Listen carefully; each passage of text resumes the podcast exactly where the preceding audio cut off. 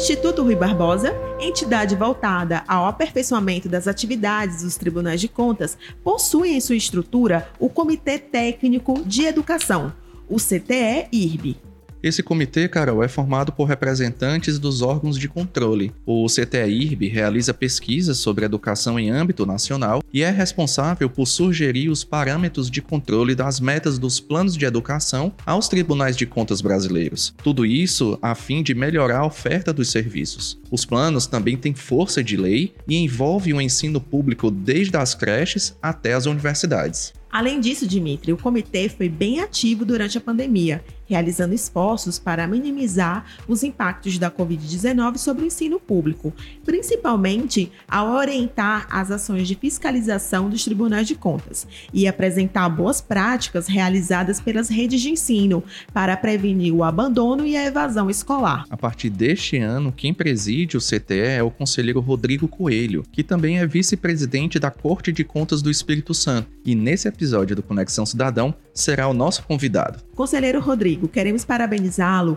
pela presidência do Comitê de Educação do IRB. Qual a expectativa em assumir esse compromisso? Primeiramente, devolver ao Instituto Rui Barbosa a confiança, dedicando bastante para tratar do tema da educação no âmbito dos tribunais de contas, tentando construir uma estratégia com os conselheiros que participam, que compõem Comitê Técnico de Educação, com os auditores, os técnicos dos tribunais que compõem o Comitê Técnico de Educação, acolhendo as sugestões que forem apresentadas, fazendo com que a devolutiva do Comitê Técnico de Educação dê ao legislativo, aos atores institucionais, elementos e instrumentos para realizar o debate da educação e também gerar subsídio para que a tomada de decisão dos tribunais de contas, na medida em que nos converge, é também segurança jurídica. Então, oferecer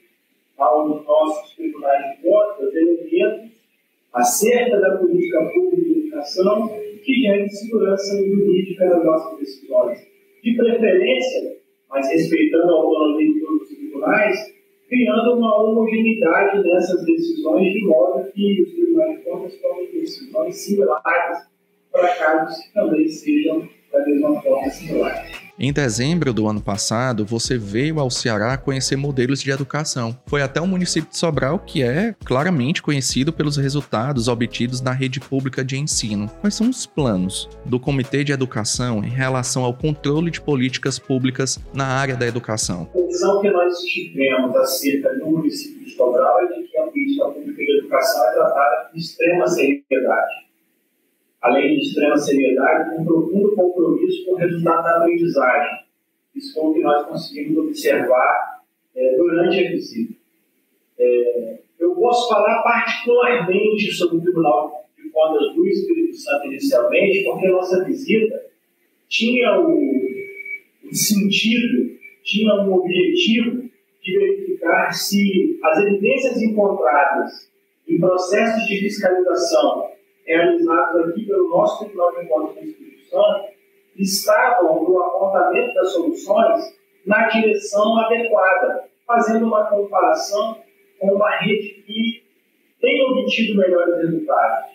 O que nós verificamos é que a nossa conclusão, a partir das evidências identificadas, estavam em consonância tinham aderência com aquilo que Sobral realizou ao longo do tempo para a obtenção dos resultados que hoje obtém. E ao voltar do Ceará, ao voltar da visita de Sobral, nós começamos aqui a implementar um conjunto de ações para construir soluções na direção de nos levar, por meio do controle, à indução de um comportamento que preserve, privilegie a política pública do Estado, ao tratamento da educação como política pública do Estado. É evidente que essas experiências, e essa experiência em particular, tornando-se exitosa, será apresentada aos demais componentes do Comitê de Educação para avaliação de cada um deles e, se possível, a implementação em cada um dos seus tribunais de. No dia 17 de janeiro foi comemorado o Dia dos Tribunais de Contas Brasileiros. Qual a importância dessas instituições para o aprimoramento da gestão pública? Bom, primeiramente, nós temos uma importância que é objetivamente conhecida e identificada por todos no combate à corrupção, da verificação da conformidade dos atos e da, da eliminação, da, da, do combate à fraude, do combate ao desvio de dinheiro. Por outro lado, nós temos um papel importante como terceiro interessado, como representante da sociedade na avaliação das políticas sem a conotação política, partidária, ideológica, a partir de evidências, a partir dos dados apresentados, a partir da legislação construída pelo debate político instituído no solo brasileiro, nós entregarmos a defesa das políticas de Estado. Em detrimento das políticas de governo, às quais nos cabe a avaliação para perceber se elas estão em consonância com aquilo que foi debatido no processo eleitoral e pactuado com o povo, nos cabe a defesa e a preservação daquelas políticas que são é, identificadas claramente como políticas de Estado. Então, os tribunais de contas têm um lugar importante no combate à corrupção, na defesa do dinheiro público e na avaliação das políticas públicas para termos certeza de que para a população brasileira representada aqui e por cada um dos 33 tribunais de contas do Brasil tenha a melhor eficiência e eficácia das políticas públicas implementadas. Conselheiro Rodrigo, muito obrigado pela sua participação aqui no Conexão Cidadão. Eu que agradeço imensamente a generosidade, o carinho de vocês. Ficamos por aqui, pessoal. Espero que tenham gostado da entrevista. No site do Instituto Rui Barbosa é possível acessar as publicações e documentos oficiais produzidos pelo Comitê Técnico de Educação. Se você tiver alguma sugestão de tema ou alguma dúvida, faça como a Michele de Saboeiro. Mande um e-mail para a gente. Anota aí: Essa foi mais uma edição do Conexão Cidadão, podcast oficial do TCE Ceará. A produção é da Assessoria de Comunicação. Até a próxima. Até o próximo episódio.